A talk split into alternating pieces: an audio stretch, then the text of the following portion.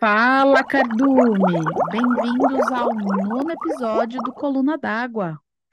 Eu sou a Carol E eu sou o Bruno Nogueira. e hoje a gente tem uma pauta bem legal. A gente vai falar de planejamento de mergulho. Eu acho que esse é um dos assuntos mais importantes que a gente pode tocar nesse podcast, Carol.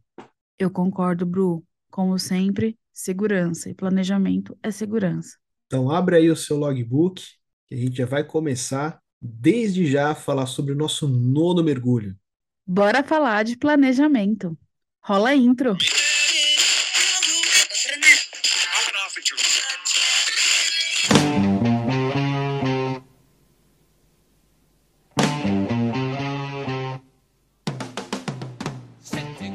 Vamos começar já fazendo uma advertência aqui. Tudo que a gente vai conversar nesse episódio hoje não substitui o adequado treinamento. Então, tudo que a gente falar, você provavelmente já escutou nos seus cursos e vai continuar escutando nos próximos. Então, só para reforçar, o que a gente estiver falando aqui não substitui nenhum curso, nenhuma informação de algum livro técnico que você tenha. A ideia não é nem te ensinar como fazer o planejamento, é te lembrar de alguns pontos importantes. Ensinar de verdade vai ser lá no, com o seu instrutor, lá no seu dive center, de acordo com a, com a sua certificadora, mas tem algumas coisas que a gente leva em consideração, independente da certificadora de mergulho. E é isso que muitas vezes é negligenciado que a gente quer te lembrar. A gente parte do pressuposto de que tudo que a gente está falando aqui, em algum momento do seu treinamento já foi dito, mas às vezes é tanta informação que passa um pouco batido. Então, vale reforçar para deixar o nosso mergulho cada vez mais seguro, tanto para a gente quanto para os nossos duplas, as pessoas com quem a gente mergulha. Mergulhador bom não é o mergulhador audacioso que testa os limites. Mergulhador bom é aquele que volta para mergulhar no dia seguinte. Então, qual que é a relevância do nosso assunto hoje? Por que, que é tão importante planejar um mergulho? Antes de tudo, é importante planejar qualquer coisa na vida. Então, se você vai fazer um, uma viagem, se você vai no cinema, se você pretende ir no mercado, você vai com uma listinha de coisas para você trazer. Porque se você não se planejar e for para o mercado com fome, você volta com meio mercado no carrinho e uma conta muito mais alta do que você planejava gastar. E sem couve, E sem couve. porque você não vai pegar legume. No mergulho é a mesma coisa. Se você não tiver um plano, não tiver um roteiro do que você vai fazer debaixo da água, é muito, mas muito fácil desviar a atenção e se colocar numa posição de risco desnecessário. Eu mesmo, depois vou compartilhar com vocês uma história de quando eu ainda não era profissional do mergulho e me coloquei numa posição chata, de baixo risco, mas ainda assim irresponsável, por conta de uma foto, que hoje eu não deveria, eu sei que eu não deveria ter feito, mas eu vou me usar de exemplo para você saber o quão importante é a gente fazer um planejamento de verdade, um roteirinho. A importância do, do planejamento é que a gente saiba os limites do nosso mergulho e que a gente fique bem dentro deles, porque são os limites que asseguram que a gente está assumindo os menores riscos possíveis naquela situação e naquele mergulho. A gente nunca tem uma situação de risco zero, porque a gente tem, leva em em consideração fatores da natureza, animais selvagens, a própria fisiologia do corpo do, de cada indivíduo. Então, a gente nunca pode falar que é um risco zero. A gente sabe que o mergulho é uma atividade muito segura, porém não é isenta de riscos. Então, quando a gente planeja bem dentro dos nossos mergulhos, a gente reduz os riscos que a gente está aceitando naquelas circunstâncias. E Carol, sabe o que é mais importante do que planejar o mergulho? Diga, Mergulhar o que você planejou, cara. chave de ouro. Porque não adianta nada você programar o Waze e sair dirigindo para qualquer lugar. Você quer ir para Belo Horizonte, você vai parar lá em Porto Alegre. O Waze vai falar: olha, tá indo pro lado errado, tá indo pro lado errado. Mas você continua ignorando, ele não vai corrigir o seu caminho. Tudo isso acontece antes de você sequer colocar o pé dentro da água. É meio básico isso, né? Parece básico dizer, mas planejamento de mergulho é feito antes do mergulho. Vira e mexe, você consegue escutar um ou outro aí planejando o mergulho. Dei o passo de gigante, caí na água, tô lá na minha flutuabilidade positiva. E aí, para onde a gente vai? O que que a gente vai fazer? Ah, então quando chegar em tanto a gente volta. Planejamento de mergulho, ele tem que ser feito antes de o mergulho começar. O mergulho começa com seu passo de gigante e ele só termina quando você está em cima do barco já em segurança. Planejamento é antes do mergulho. E na hora de você começar esse planejamento, tem alguns pontos que a gente tem que começar a, a levar em consideração. O primeiro deles é o que é que você espera obter com esse mergulho. Você quer ver bichinho? Você quer ver um naufrágio? Achar uma determinada espécie de animal durante o seu mergulho?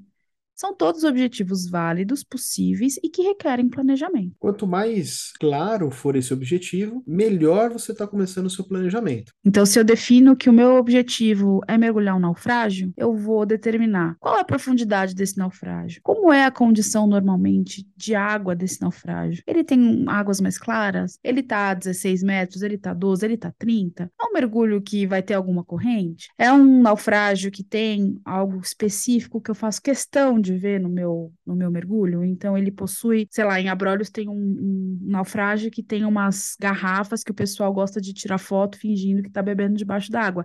Eu faço questão de fazer essa foto. Então, ela vai estar também no meu planejamento. Quanto mais detalhado, melhor. Na hora que você está começando a planejar o seu mergulho, fazer a pesquisa sobre o local, porque senão você vai descobrir dessa, dessas fotos de abrolhos só quando você chegar lá. E aí não, não é o ideal. Então, qual que é o tipo de fundo que você vai encontrar? Qual que é a profundidade dos pontos mais interessantes, o naufrágio, uma caverna específica, enfim, e a qual profundidade essas coisas estão, que é para saber se você e o seu dupla e o seu grupo, se está todo mundo apto para ir lá. Outra coisa, tem algum tipo de ameaça nesse ambiente que vocês estão indo mergulhar? Ah, aqui é uma região que tem muito tubarão, caramba, mas qual tubarão? Ah, tem o tubarão lixa. Pô, beleza, tubarão lixa, ele não tem nem dente, ele tem umas placas, é super inofensivo. Ah, não, aqui aqui é uma região que tem muito peixe-leão. Então, opa, se você ouviu nosso episódio de peixe-leão, você sabe que é bom ficar com uma certa distância para evitar acidente. Ah, tem corrente de superfície, enfim, todos os tipos de ameaça que podem ter naquele local. Ah, não, estou mergulhando numa área super abrigada, onde o mergulho é super difundido. Ok, mas certifique-se certifique-se de que você buscou essa informação. É muito, muito fundamental esse tipo de informação, porque ela vai determinar o planejamento do seu mergulho. Por exemplo, se eu estou mergulhando numa área extremamente abrigada, com, algo, com águas muito calmas, muito tranquilas, eu sei que eu vou entrar na água num ponto, eu vou fazer o meu percurso e eu vou voltar para o mesmo ponto e subir para o barco. Já se eu estiver num, numa área de mergulho drift, com correnteza, eu já sei que eu muito provavelmente não vou conseguir retornar para o barco. O barco vai me acompanhar mergulhando e vai me pegar no ponto que eu saí na superfície. É fundamental você saber se aquela é uma região de qual tipo de mergulho que você consegue fazer, se é um mergulho drift ou se é um mergulho de ir e voltar para o mesmo ponto. Às vezes a gente tem o costume, né, de mergulhar várias vezes no mesmo ponto, na mesma região e acaba conhecendo mais ou menos quais que são a, os pontos de interesse, quais que são as eventuais ameaças. Mas não é raro que você mergulhe em lugares novos que você nunca mergulhou antes e não tem tanta familiaridade. Além das pesquisas que a gente consegue fazer online para compartilhar a experiência de outros mergulhadores, saber o que, que eles falam desses locais, a gente também tem à disposição consultar os profissionais do mergulho daquela região. Você provavelmente vai mergulhar como operadora de mergulho, e essa operadora vai ter profissionais, normalmente dive master, mas também, mas também às vezes instrutores, enfim, que vão estar disponíveis para fazer um briefing daquele ponto, e não só no momento do barco. Você pode ir até a operadora e perguntar sobre o ponto, perguntar o que é interessante de ver, qual a expectativa da viagem, o, que, que tem de legal naquela região. Então, é bem importante no planejamento do nosso mergulho contar com os profissionais de mergulho daquela região. Estão extremamente acostumados. Falou tudo, Carol, porque eles vão ter o mapa da, dos pontos de mergulho praticamente de cabeça. Ninguém melhor do que o cara local para te dar os toques do local mesmo. Exatamente. E além do onde a gente vai mergulhar, que é extremamente importante, a gente também precisa saber a certificação das pessoas que vão mergulhar com a gente. A gente já falou isso em outro episódio, que boas operadoras de mergulho, quando possível, já que isso não é sempre possível, elas agregam, elas agrupam mergulhadores de níveis parecidos, de experiências parecidas, né? E por que que isso é relevante? Porque no mergulho, quem vai determinar os limites do nosso mergulho vai ser o, aquele que é menos experiente ou aquele que tem menos treinamento. E boas operadoras de mergulho realmente tentam, quando não colocar em grupos dedicados, pessoas com níveis parecidos de experiência, pelo menos na hora de formar duplas. Então, lá no nosso episódio sobre duplas, a gente comentou sobre colocar duas pessoas nos dois extremos de treinamento, uma super iniciante, outra pessoa super experiente, para mergulhar uma com a outra. É possível? É, mas do ponto de vista de, de experiência melhor para cada uma delas, sempre que possível, boas operadoras vão tentar parear pessoas com níveis parecidos. Falamos de topografia, de pontos de interesse, falamos de certificação de mergulhadores. É importante a gente saber também o tipo de mergulho que a gente está planejando fazer. Não só planejando, às vezes é o tipo de mergulho que é possível fazer na região. Quando a gente falou em ameaça, o Bruno comentou rapidinho aí sobre correnteza. Então, não necessariamente a correnteza é uma ameaça, mas ela é fundamental na hora da gente definir o tipo de mergulho que a gente vai fazer. Se a gente mergulha num local calmo, é super abrigado, o mar é praticamente uma piscina, a gente sabe que muito provavelmente o nosso mergulho vai ser: o, o barco vai atracar, eu vou entrar na água num ponto, vou fazer o meu mergulho pelo tempo que eu determinei, respeitando os limites de, de consumo e de tempo, e vou retornar para o mesmo ponto para voltar para o barco. Já se eu faço um mergulho de correnteza, não tem como. Às vezes a correnteza é muito forte, eu não consigo nadar contra ela. Então o barco ele fica na superfície, movimentando de acordo com os mergulhadores mergulhando. A gente termina o mergulho quando bate determinado limite, então normalmente é o limite ou de tempo ou de ar também, e sobe na superfície e sinaliza para o barco que é para ser buscado. E aí o, limite que é pré-estabelecido no nosso planejamento, ele é atingido, tempo ou quantidade de ar, você volta para a superfície e o barco vai até você te buscar. Então, como deu para ver, são dois perfis de mergulho completamente diferentes. E não necessariamente você vai mergulhar em um lugar e só vai ter um perfil de mergulho. É comum, ou possível pelo menos, que a mesma região que você vai mergulhar te proporcione os dois tipos de mergulho. Então, eu faço meu primeiro mergulho indo e voltando para o mesmo ponto, e meu segundo é um drift. E é aí que entra um, um, segundo ponto do nosso planejamento, que é a gente definir uma rota. Qual vai ser o seu ponto de entrada, o que, que você vai ver, uma rota de saída, e você ter isso desenhado. Não necessariamente desenhado propriamente dito, mas você ter isso dentro do seu planejamento descrito. Porque a partir daí, você começa a determinar aonde estão as coisas que você quer visitar ou quais são as profundidades onde você pretende ficar na coluna d'água e os tempos que você vai precisar ou vai poder gastar naquela profundidade. Por isso que é importante você saber a certificação das pessoas que vão mergulhar com você. Se, se você tem uma certificação de deep diver, por exemplo, você teoricamente pode ir uma profundidade muito maior do que aquela pessoa que acabou de fazer o open water. Na hora de você fazer o planejamento, começa a juntar tudo isso que a gente conversou até agora. Quais são os planos de interesse? Quais são os pontos de interesse? Qual é o tipo de mergulho? Qual é a certificação das pessoas que estão mergulhando juntas? E quanto tempo vocês pretendem ficar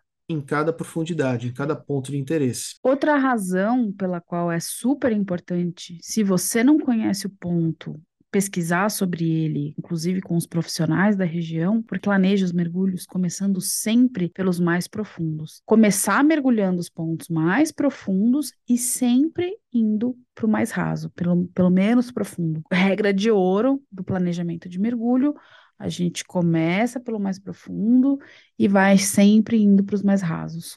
Dentro de cada mergulho também. Então, se a gente pensar numa operação de mergulho usual aqui no nosso país, você vai fazer uma manhã dois mergulhos. O, ponto mais profundo que você vai visitar, ele já vai acontecer no começo do primeiro mergulho. E aí você vai diminuindo a profundidade conforme os outros pontos de interesse, sempre para mais raso ou para menos profundo. E é fundamental para a gente planejar o nosso mergulho. Não tem como falar em planejamento de mergulho e não falar de tabela. Aquela tabela maravilhosa que todo mundo que é de humanas adora, acha a aula mais legal do curso.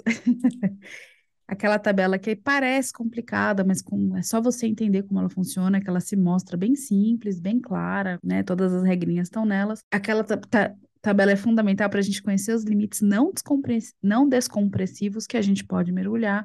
Ela é fundamental. A gente não vai transformar o, episódio de hoje numa aula de tabela. O objetivo, de novo, não é esse. Mas aprender a usar a tabela e o que, que ela está me dizendo é o ponto alto do planejamento do mergulho. Porque é usando ela que você vai determinar quanto tempo você pode passar em cada profundidade. Para usar a tabela, a gente tem duas variáveis para levar em consideração, que é tempo e profundidade. Para você medir tempo e profundidade, você vai precisar de dois dispositivos no seu mergulho. O primeiro, eu tenho certeza que hoje você tem, ou se não tiver, é bem tranquilo de encontrar, que é um relógio à prova d'água que tem a resistência para você mergulhar aí alguns metros com ele, né? A maioria dos relógios à prova d'água resistem até 50 metros, que é para você não perder a noção de tempo. Então, planejei ficar aos 20 metros por 5 minutos, Aí encontrei uma raia. Aos 4,59 a gente tem que dar tchau para a raia e subir para o próximo nível. Mas como que eu sei que eu cheguei aos 20 metros? Junto com o seu manômetro submersível, você vai levar um profundímetro que vai te mostrar a quantos metros você está. Então, mergulhar acaba virando um olho no peixe, outro no gato. Um no relógio, outro no profundímetro. E esse é o melhor jeito, né, Carol? É, Bru, é para isso que eu tenho o meu computador de mergulho. Faz muito tempo que eu mergulho com ele, porque o, o, o computador me traz uma segurança incrível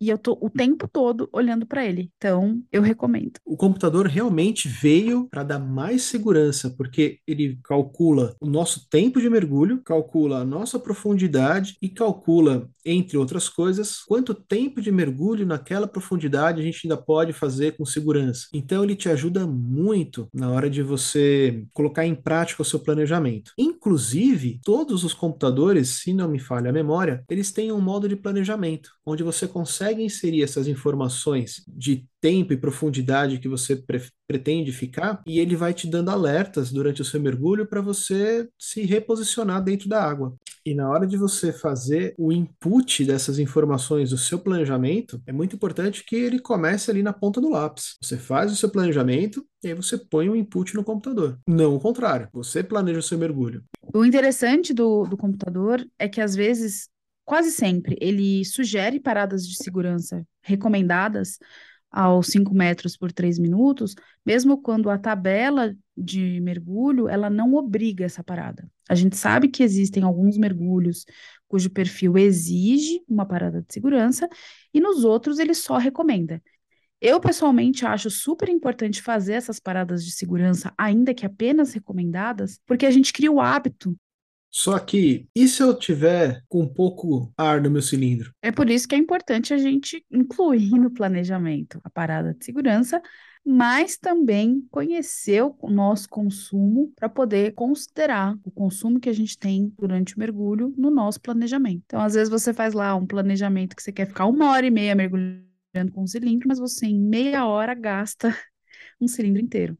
Então, é legal a gente conhecer o nosso consumo é essa parte que a maioria dos computadores não consegue calcular, porque existe o limite não descompressivo, existe a profundidade máxima que você pode ficar naquele tempo, ou o tempo máximo que você pode ficar naquela profundidade, mas o quanto que você respira o quanto que, quão rápido você consome o seu ar não está sendo levado em consideração pelo computador. Ele não tem como adivinhar isso. Então, na maioria dos computadores, você tem que ter esse histórico seu e fazer esse cálculo de quanto de gás você consome para você poder saber se você, no fim, tem gás suficiente para ficar naquela profundidade naquele tempo. De novo, a gente não está aqui querendo ensinar você a fazer esse cálculo. Quem vai te ensinar a fazer esse cálculo é lá o seu instrutor, no seu dive center, no seu curso de avançado. Alguns computadores, como o Garmin MK2, que é um computador super avançado, você coloca um transmissor acoplado no seu primeiro estágio e ele vai fazer a leitura da pressão do seu gás e mandar para o seu computador de mergulho, e aí ele vai fazer o tripé de profundidade, tempo e gás para te falar quanto de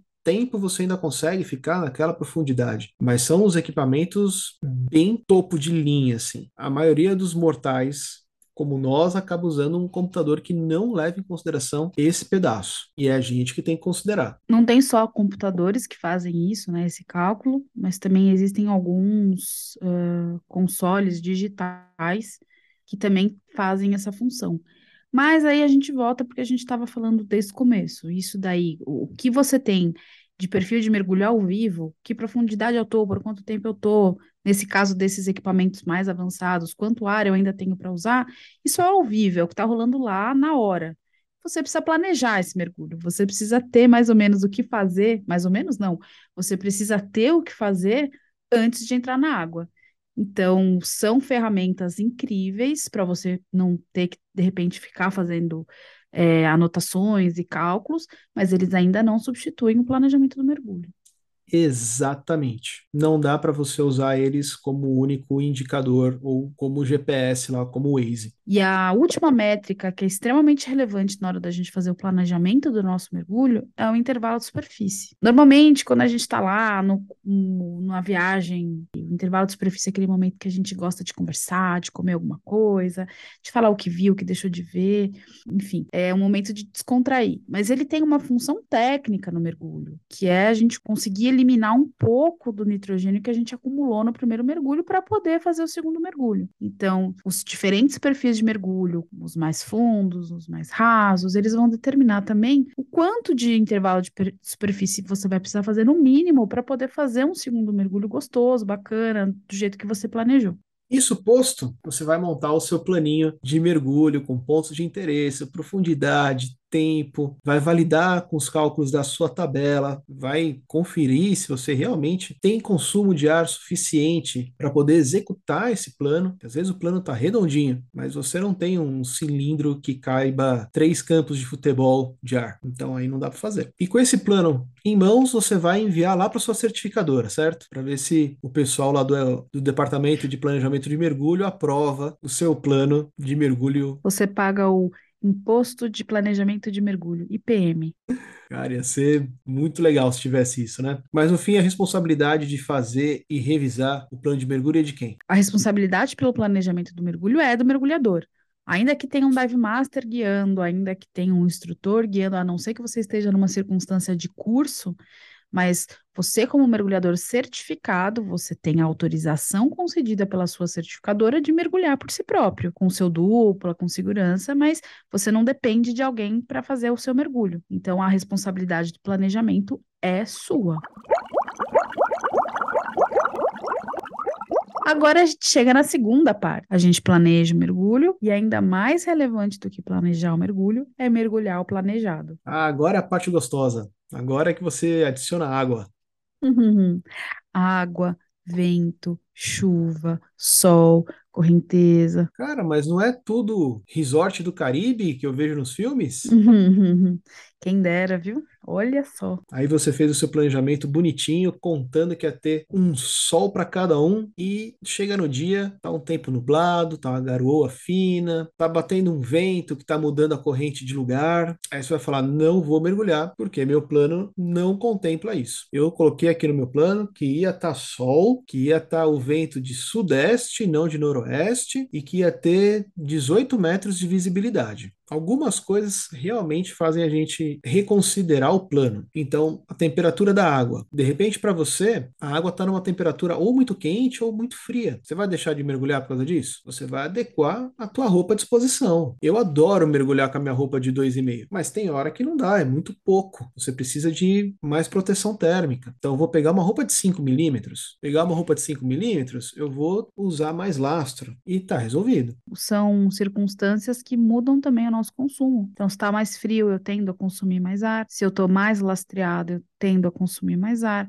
Então, algumas variáveis do seu planejamento também podem alterar. E é por isso que é nessas horas que a gente reforça que é importante ser conservador. Ninguém está aqui falando aborte seu mergulho porque você estava esperando o sol e está chovendo, ou você estava esperando uma circunstância e achou outra. Mas é importante lembrar que o seu, o seu planejamento ele tem que se adaptar às circunstâncias fáticas do momento. A hora que você chega no ponto de mergulho e vê essas alterações daquilo que você planejou, é hora de você adaptar o seu plano. Repara que é adaptar o seu plano, não é improvisar o que der. Seu dive master vai virar para você e falar assim: olha, geralmente aqui a gente trabalha com 15 metros de visibilidade e dá para ver muito bem esse naufrágio estágio aqui, por mais que a gente não vá descer nele, você conseguiria ver. Mas esse seu ponto de interesse hoje não vai estar tá bom, porque a gente está só com 5 metros de visibilidade. Então você vai voltar lá para o seu plano e vai rever O que que tem que adaptar? De repente você tem que adaptar um tempo de fundo diferente, você tem que adaptar uma profundidade diferente, e aí você vai recalcular o seu plano de mergulho. Às vezes você só percebe mergulhando que as condições que você planejou inicialmente estão diferentes. Então você conclui o seu primeiro mergulho de forma mais conservadora possível e volta para o barco e faz o replanejamento do segundo, já sabendo das condições que você tem naquele momento. De fato, a melhor opção no mergulho nunca é improvisar, né? Eu costumo falar que ansiedade mergulho, eles, eles não batem, eles não estão bem, porque o mergulho ele precisa que você pare, pense para depois agir. Então, isso vale para o planejamento.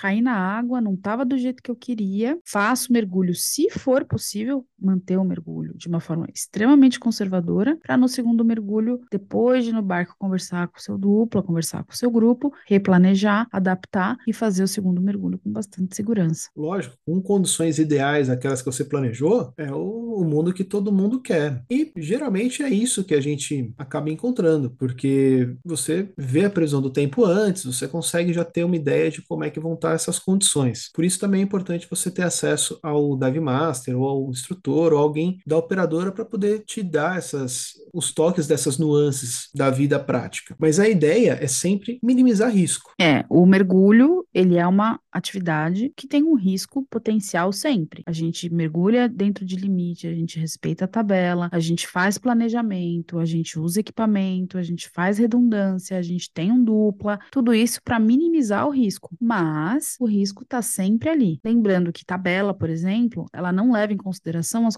as questões individuais do mergulhador. Peso, é, gênero, idade. Ela é uma tabela para todo mundo. Ansiedade. Ansi é, condições psicológicas, né? Eu passei mais estresse naquela semana, eu estou mais ansiosa nesse mergulho. É um mergulho novo para mim. São todas circunstâncias que a tabela não leva em conta. Então depende de você saber os limites da tabela e também os seus. E isso é uma soma. A gente entra numa subjetividade grande aqui, e é por isso que a gente tem que contar que o mergulhador vai saber quais são os seus limites. É esperado que ele entenda e respeite os seus limites também.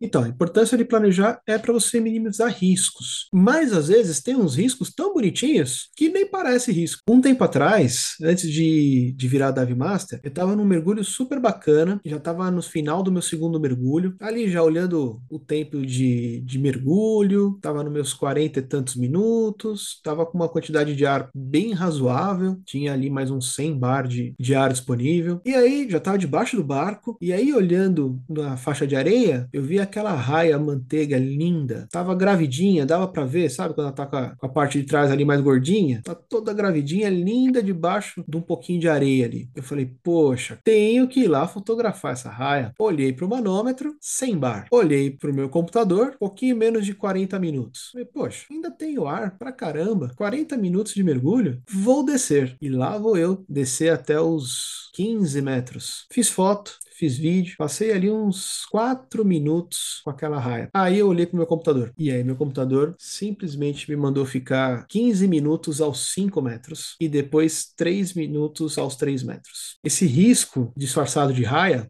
me levou para fazer uma parada descompressiva, que é o deco. Quando a gente mergulha em grupos de mergulhadores de várias uh, experiências. Não é difícil, às vezes, a gente achar uma pessoa lá que está com um computador travado e não sabe o que significa. Aí a pessoa vem, oi, vem cá, você que sabe mais desse, desse computador que eu, tá travado aqui. Aí você vai olhar um deco. A pessoa da Deco e ela nem percebe. Não, não digo nem que ela não percebe, porque ela percebe porque o computador trava e não te deixa mergulhar até você conseguir eliminar todo aquele nitrogênio. Ele te dá uma penalidade. Ela não é uma penalidade, né? É a sua segurança. Mas a gente fala que ele te penaliza. A pessoa, ela só percebe quando ela vai usar o computador e ele não te permite mergulhar. Ela tá tão away ali da, do que tá acontecendo que o computador bate deco e ela não sabe o que está rolando. A gente não pode esquecer de saber como o nosso computador funciona e saber da tabela também. Então, o seu computador apitou lá, olha, você vai entrar em Deco, eu estou fazendo contagem regressiva aqui, tá no 5, 4, 3. Gente, tem que subir na coluna d'água, tem que respeitar limite, porque a gente é, recria... É, a gente é mergulhador recreativo, a gente não bate limite não descompressivo. A gente fica sempre dentro desse limite. A gente não quer assumir o risco de um acúmulo excessivo de nitrogênio no nosso organismo. É basicamente isso. Bater deco, no caso do mergulhador recreacional, é assumir um risco acima daquele que você foi inicialmente treinado. Vai ser fatal? Vai ser. Não estou dizendo isso. Eu estou dizendo que a gente está ultrapassando um limite para o qual a gente foi treinado não façamos isso. Eu acho que isso é uma responsabilidade com você e com o grupo que está com você também, com seu dupla, enfim. É isso aí, porque eu tive que ficar ali 15 minutos respirando aos 5 metros. Eu tinha ar para fazer todas as paradas, mas, de novo, foi uma questão totalmente não planejada, num achismo de acho que dá, e que eu poderia ter feito isso com um momento de mergulho, sei lá, aos 50 minutos, e aí eu não teria ar suficiente para terminar essa parada em segurança. E aí teria que assumir o risco de voltar para o barco sem ter feito todos os procedimentos bonitinhos. Mas o que eu quero reforçar aqui é que aquela arraia no final do meu mergulho não estava planejada. E ela estava lá, toda linda, bonitinha, irresistível. E eu caí nesse risco. E eu paguei um, um bom tempo ali parado, sem fazer absolutamente nada, só respirando para eliminar nitrogênio de uma maneira segura, por conta de uma foto que, no fim, não mudou minha vida. A National Geographic não me contratou por essa foto. Nem pelas outras, para falar a verdade. Então, galera, Deco é para a gente evitar. A gente não, não tem por que chegar perto desse tipo de mergulho no nosso nível. E, gente, faz, é, mergulhe sabendo disso. Eu passei por uma situação em Cozumel, eu já tinha feito três mergulhos naquele dia, dois de manhã, um à tarde, e eu estava no meu segundo mergulho, e o meu computador começou a fazer a contagem regressiva do Deco. Cozumel é aquela visibilidade incrível que se você tá a 10 metros, 15 metros e outra pessoa tá 30, 40, vocês se veem, vocês se comunicam normalmente, como se estivessem um do lado do outro. E o instrutor me pedia para descer, e eu falava, eu não vou descer, eu tô entrando em Deco, eu vou entrar em Deco, e ainda eu ainda queria fazer um monte de mergulho naquela viagem, além do risco da minha saúde, eu não queria perder os mergulhos do dia seguinte, eu estava lá para isso. A hora que a gente chegou no barco, ele me virou e falou: Ah, você é uma boa mergulhadora, mas você precisa de experiência, você não precisava ter se desesperado, não tem nada demais entrar em deck. E hoje eu olho para isso, eu acho que ele foi tão irresponsável de me falar isso, porque eu não queria entrar em deco e ele falou que eu precisava de mais experiência porque o deco não tinha nada demais. Eu sei, normalmente ultrapassar esse limite em regra realmente talvez não traga grandes consequências, mas é não, eu não queria, eu tava eu estava ao contrário, sendo muito responsável e escutei essa. Então, gente, saibam, seu treinamento te ensina, não faça o mergulho não descompressivo, não aceita que uma pessoa mais experiente fale para você fazer o contrário. Você sabe qual que é o procedimento. E não tenha medo de, de se apegar a alguma, alguma atitude porque você entende que ela é mais segura, sabe? No final é você com você mesmo. É o famoso confia em mim diver. Pois é. Esse cara a gente tem que... A gente não pode dar ouvidos. encerramos o nosso último mergulho do dia, voltamos para o barco, voltamos para o hotel. Acabou aí? Não. A gente preenche o nosso logbook. Tem algumas pessoas que negligenciam um pouco seus logbooks, mas é um documento bem legal de se manter, porque na verdade ele é um diário. Ele é o diário dos seus mergulhos. É, qualquer coisa que você mudar na configuração do seu equipamento, mudar lastro, é, você vai anotando no logbook para você conseguir construir o seu perfil de consumo, seu perfil de mergulho. Quanto que eu usei diário? Eu entrei com 200 bar, eu saí com 100, no mergulho de 50 minutos a 10 metros. Só com esse tipo de anotação, com esse, esse tipo de registro, é que a gente vai conseguir deixar os nossos planejamentos cada vez mais completos e, e exatos, precisos, né? Eu chego no meu logbook a colocar qual era o peso do lastro em cada local. Então, se eu usei cinto de lastro, quanto estava no cinto, se eu usei integrado no colete, quanto que estava integrado, qual roupa eu mergulhei, se tinha correnteza, se não tinha correnteza, porque tudo isso vai criando um histórico. E na hora que você precisar planejar um mergulho parecido com o que você já fez, você tem um histórico ali para se basear. Pô, se eu não ganhei muito peso, não perdi muito peso, então se meu lastro estava bom naquele dia, é bem provável que o lastro com aquele peso vai ser bom para você nesse mergulho aí que você está planejando novo. E é legal também para você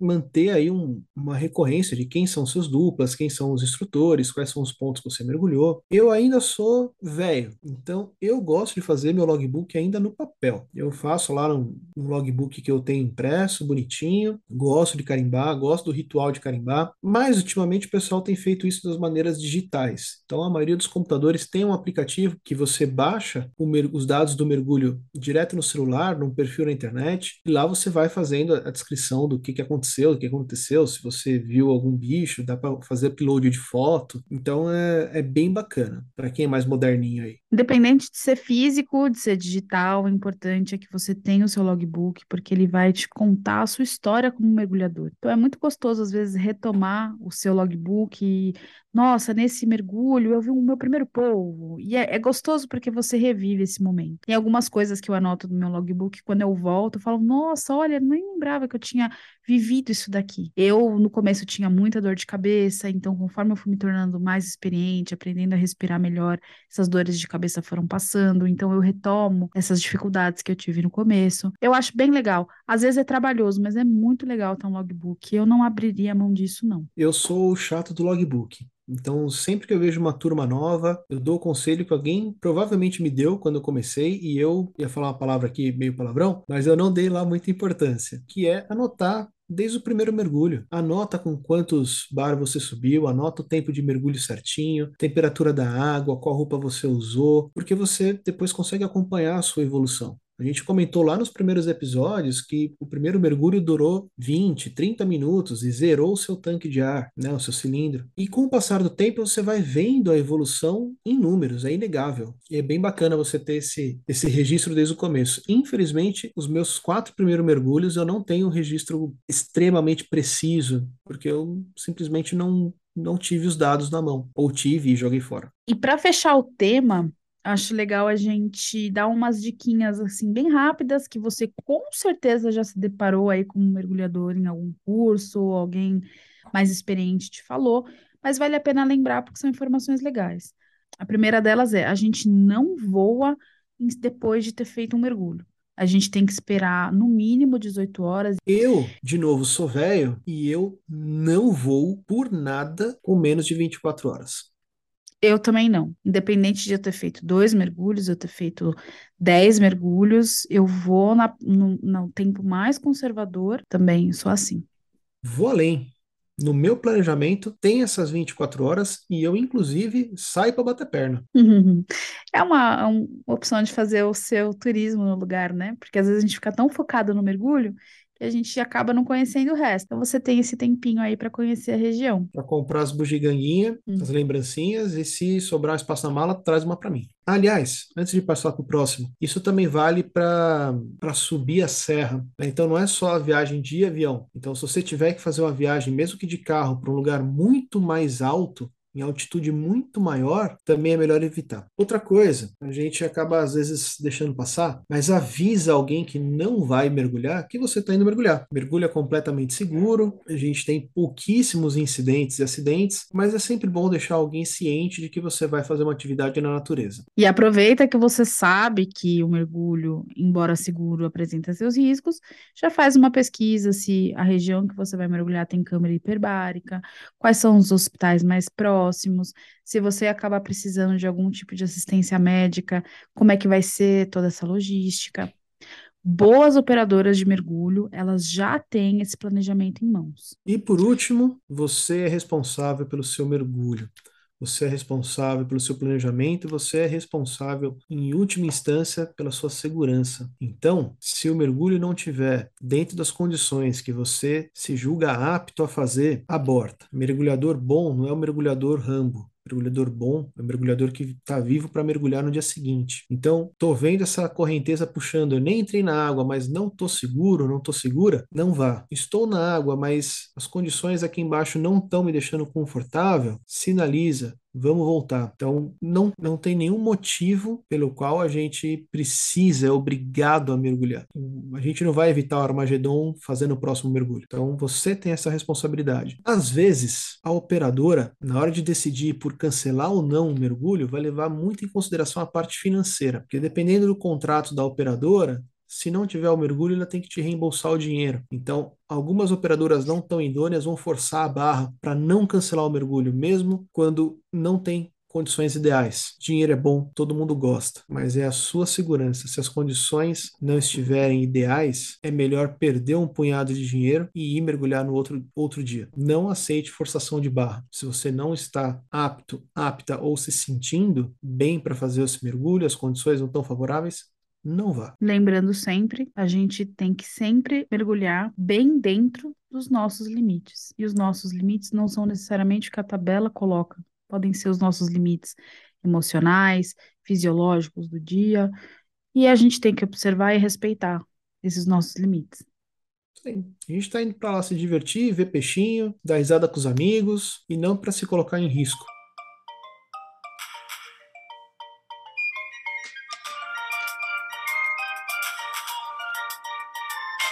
Então, pessoal, acabou saindo um podcast mais longo do que a gente planejou, mas a gente planejou. Esses são só alguns pontos para você levar em consideração. Não substitui aula, não substitui treinamento, não substitui um instrutor. Ouviu alguma coisa que a gente falou e que quer complementar ou que de repente você acha que não estava tão claro ou não está certa, a gente não é dono da verdade e apesar do nosso planejamento, a gente pode ter deixado passar alguma bola aí. Então escreve pra gente, conta. A gente vai ter o maior prazer de no próximo episódio corrigir a informação. E para você poder escrever pra gente, trocar uma ideia, trocar sugestões, segue a gente no Instagram, Segue a gente no Spotify, no Apple Podcast. Assim você também vai receber todas as notificações de quando tiver episódio novo, as informações que a gente for postando lá. Enfim, segue a gente. Carol, para finalizar, assina meu logbook aqui. Devidamente assinado, o nosso nono mergulho chegou ao fim. Agora é hora da gente tomar um banho, almoçar é isso aí. Agora é nosso intervalo de superfície, que não é só para comer melancia e fazer xixi. Até semana que vem, galera.